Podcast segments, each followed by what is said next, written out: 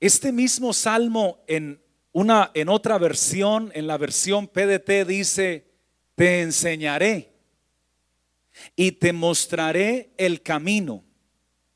Atención a lo que dice el Señor, "Te estaré observando y seré tu guía."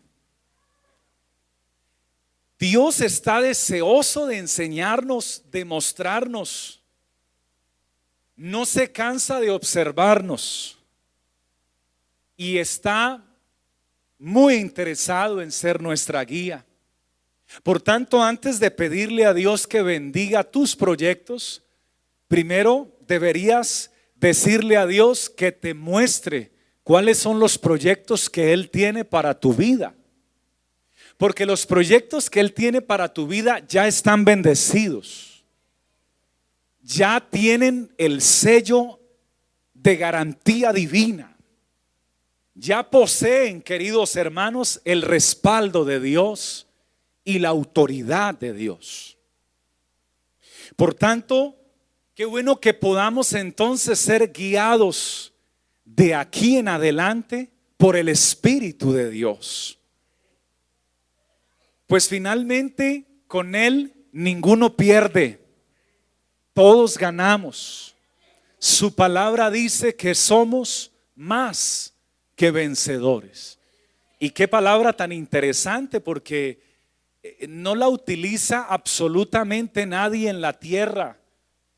Se utiliza la palabra vencedor y se utiliza la palabra perdedor. Se utiliza la palabra vencedor subcampeón y perdedor. Pero a nadie se le da el calificativo en la tierra en ninguna modalidad, ni de deportes, ni de marcialidades, ni de ninguna entidad que Dios le da a sus hijos.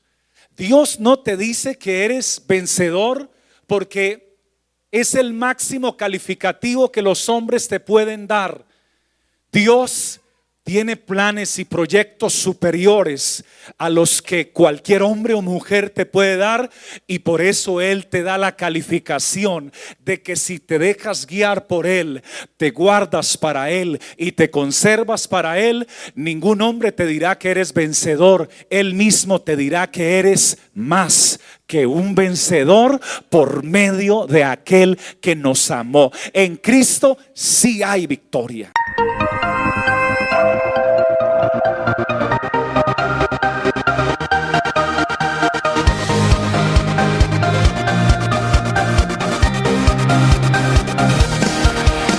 Es tiempo de vivir de gloria en gloria, el gozo del